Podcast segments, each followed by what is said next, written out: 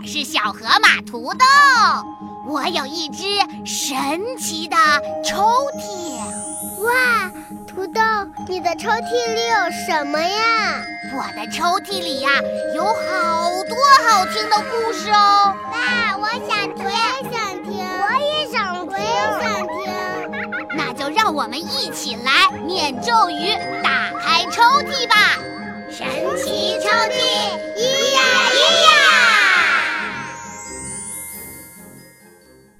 嗨，小伙伴们，又到了土豆给你讲故事的时候了。我们接着来听三十六计的故事。今天，棒棒哥哥要给你讲三十六计中的第四计，叫做以逸待劳。那什么叫做以逸待劳呢？棒棒哥哥呀，给你举一个例子。小伙伴们有没有见过蜘蛛捕食呢？小朋友们知道蜘蛛吃什么吗？蜘蛛吃苍蝇、蚊子等各种小昆虫。这些小昆虫都会飞，而且飞得还特别快，我们人都未必抓得住它们。而蜘蛛呢，既不会飞。跑的也不是特别快，那它是怎么捕获这些会飞的虫子呢？原来呀，蜘蛛会织网，它织了网之后，就等待这些虫子在飞行中一头撞到网里来，然后蜘蛛就能悠哉悠哉地享用美味了。不会飞的蜘蛛却能抓住会飞的昆虫，这。是不是很神奇呢？其实这就运用到了以逸待劳这个计策。好了，现在大家要注意喽！棒棒哥哥要带领大家穿越到我国两千多年前的春秋战国时期。大家赶快闭上眼睛吧，只要竖起耳朵，注意听着就行了。预备。开始喽！三十六计，第四计，以逸待劳。曹刿论战。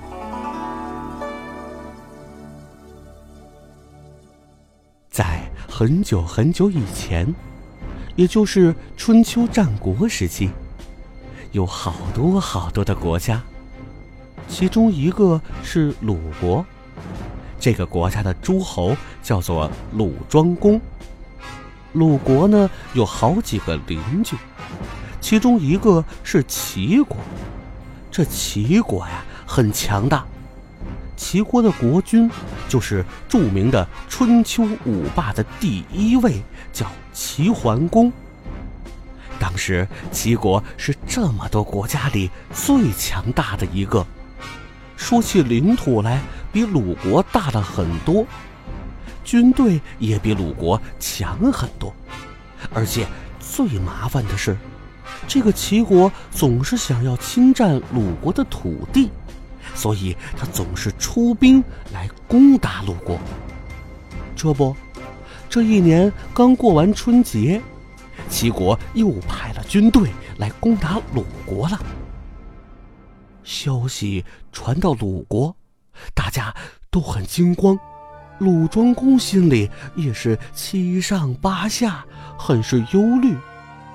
但是他也没有办法，只能硬着头皮，亲自带兵去迎战齐国，保卫自己的家园。大家听到国君的诸侯都亲自出战了，感到很是鼓舞。表示要大战一场，只不过军事实力还是有点悬殊啊，也有不少人很担心这事儿。就在这时候，咱们今天故事的主角曹刿就要出场了。曹刿想跟鲁庄公一起去打仗，可是周围的人拦住他，嘲笑他说。曹刿呀，你只是一个普通老百姓，这种国家大事儿自有那些大官来谋划的，这你跟着瞎操心做什么呀？曹刿对他说：“那些当大官的人都目光短浅，不能深谋远虑。我跟他们可不一样。说完这句话，曹刿就满怀信心进宫去见鲁庄公了。到了王宫，曹刿对鲁庄公说：“大王，如今齐国非常强大，战场上所向披靡。这次他们来攻打我们，我们形势很不好啊。但是大王治理国家。”大小事务都明察秋毫，手下大臣都尽忠职守，老百姓一定会跟随大王共同抗击齐国的。我有一个办法能打赢齐国，请大王带我一起上战场吧。鲁庄公正愁这件事儿呢，现在听曹刿说的这么有把握，就带着他一起去出兵了。鲁国的军队和齐国的军队，在一个叫长勺的地方碰到了。两军列队摆好阵型。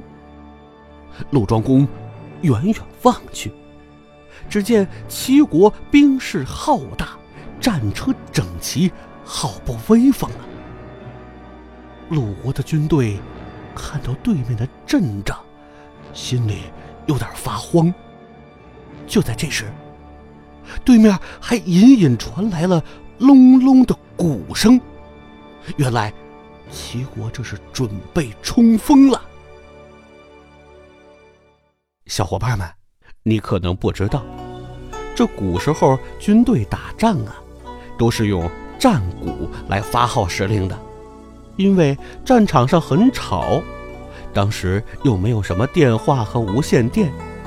如果主帅只是用嘴喊“冲啊”，那士兵们根本就听不见，所以就想出了一个方法，用擂鼓来命令军队向前冲，然后用敲锣命令军队收兵。所以拼命敲鼓，就是要求大家要奋勇向前。可是这边……鲁国的士兵看到齐国杀气腾腾的，免不了都一个哆嗦。鲁庄公听到对面激昂的鼓声，他也准备命令军队要擂鼓战斗。这时候，曹刿赶紧说：“大王，先不要擂鼓，我们坚守阵地。”鲁庄公不知道曹刿。葫芦里卖的什么药？他搞不明白是什么意思呀！疑惑的看着曹刿，而曹刿呢，他则是望着远处，聚精会神的观察齐国的军队。就听“冲啊，杀呀！”很快，齐国的士兵就杀到了面前。站在前边的鲁国士兵咬着牙抵抗着，不让齐国冲锋的部队冲垮自己的阵型。好几次，齐军都冲垮了第一道甚至第二道防线，可是士兵们拼死又把冲进阵里的齐军给顶了回去。士兵们又怕又紧张，汗水也都湿透了重重的铠甲。鲁庄公。看的也是涨红了脸，心跳越来越快。好不容易熬到了齐军敲锣，把冲锋的部队召了回去。鲁国的士兵们这才舒了口气，把快要跳出嗓子眼的心放了回去。可没过多久，又隐隐的传来了齐军的第二次鼓声。这一次。几乎所有的齐军都展开了冲锋。齐军的喊杀声远远的就传了过来，那是满山遍野，气势惊人。鲁国的军队被震慑到，在战场上的几个将军不时回过头来看看鲁庄公，满眼都是疑虑。那鲁庄公呢？他更是焦急万分，看看军队，又看看曹刿，急切地问：“先生，我们还在等什么呀？”可曹刿也不说话，只是紧锁着眉头，凝神闭气，两只眼睛紧紧地盯着冲锋来的齐军，举着手示意我们的士兵不要动。就这样，冲到面前的齐军又一次对鲁国的阵型展开了一轮又一轮的冲击。这一次。鲁国的士兵一个个怒目圆睁，紧咬着牙，顶着齐军的长矛，绝不后退半步。陆庄公也紧张的大气都不敢喘一口啊！他时刻紧盯着自己的阵型。不知道过了多久，齐军没能突破鲁国的防御，鸣响了金锣。齐军一听锣响，立刻。掉头收兵，鲁国的士兵则是重重的喘着粗气，活动着因紧张而攥紧的双拳。又过了一会儿，齐国的鼓声再次传过来了，齐国的士兵使出全身的力气再次冲锋。可突然，曹刿猛地一回头。大喊一声：“擂鼓，冲锋！”鲁庄公早就绷不住了，他宝剑一挥，杀呀！震耳的鼓声顿时就笼罩了鲁国的阵地。鲁国的士兵不再害怕了，憋了许久的怒火全发出来了，一起冲上前迎上了不远处的齐军。再说那些齐军。他们自顾地跑着，可突然听到对方阵地响起的鼓声，把他们吓了一跳。再看到鲁国的军队一个个凶神恶煞般的冲了过来，一下子就有点害怕了，纷纷的往回跑。那齐国的冲锋阵型可一下子就被冲散了。齐国的统帅远远的看到齐国阵型先乱了。心里也有点慌，他来不及敲锣，就自顾自的先跑了。嗨，小伙伴们，连主帅都逃跑了，那齐国的军队哪有不输的道理呀？鲁庄公看到齐国这就退了，心里那个高兴啊，大喊着：“追，继续追！”曹刿。脸色还是有点凝重，他说：“要再等等。”他仔细的观察了齐军战车的车轮印，又望了望远处齐军的旗帜，终于张嘴说：“恭喜大王，齐军确实是败了，我们追吧。”于是鲁国的士兵赶紧追赶齐军，把他们打得屁滚尿流。鲁庄公见战争胜利了，他十分的高兴，但是他也有点疑惑，不明白刚才自己是怎么赢的，急忙向曹刿询问取胜的原因。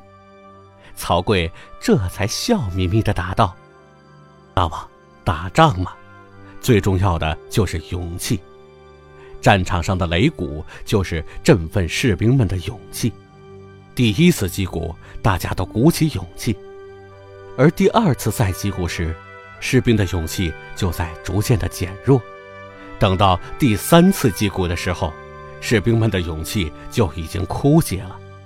所以，齐国的战鼓敲过三次之后，我们才擂鼓出击。此时，敌方的勇气已经枯竭，士兵也跑累了，而我方的勇气正盛，所以。打败了他们。鲁庄公连连点头，嗯，不错，不错。但是他接着又问道：“那么，在将他们打败之后，为何不直接追击他们呢？”曹刿又笑了笑说：“齐国是一个大国，我们难以摸清他的情况。如果贸然追击，我怕的是对方有埋伏。可是后来我发现，他们的车印混乱，军旗也倒下了，说明他们真的是败了，这是慌忙的逃跑，所以才下令追击他们的。鲁庄公听完曹刿的一番话，十分佩服他的智慧，感觉自个儿都学到了好多。这就是以逸待劳的故事了。在故事中，聪明的曹刿通过击鼓的方式，打击了齐军军队的勇气，并且通过观察齐国的车轮印记和倒下的旗子。看准了时机，做出了追击的正确决定，终于用自己的智慧和勇气保卫了自己的国家和领土。小伙伴们，在我们的日常生活中，如果碰到困难就放弃，那肯定是不对的。但是有的时候硬碰硬也解决不了问题，这时候就需要我们运用智慧。等待时机，在合适的机会出手，就能做成你想做的事情了。小伙伴，你懂了吗？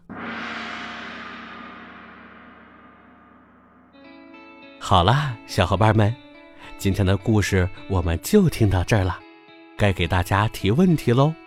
今天的问题是：曹刿是在什么时候下令的总攻呢？知道答案的小伙伴可以用语音留言或者文字留言的方式回复到“土豆讲故事”的微信公众号，你将有机会获得我们的神秘奖品哦。另外，小朋友们也可以把你想听的故事留言告诉土豆，土豆可能就会讲给你听哦。小伙伴，记得明天还来听土豆讲故事。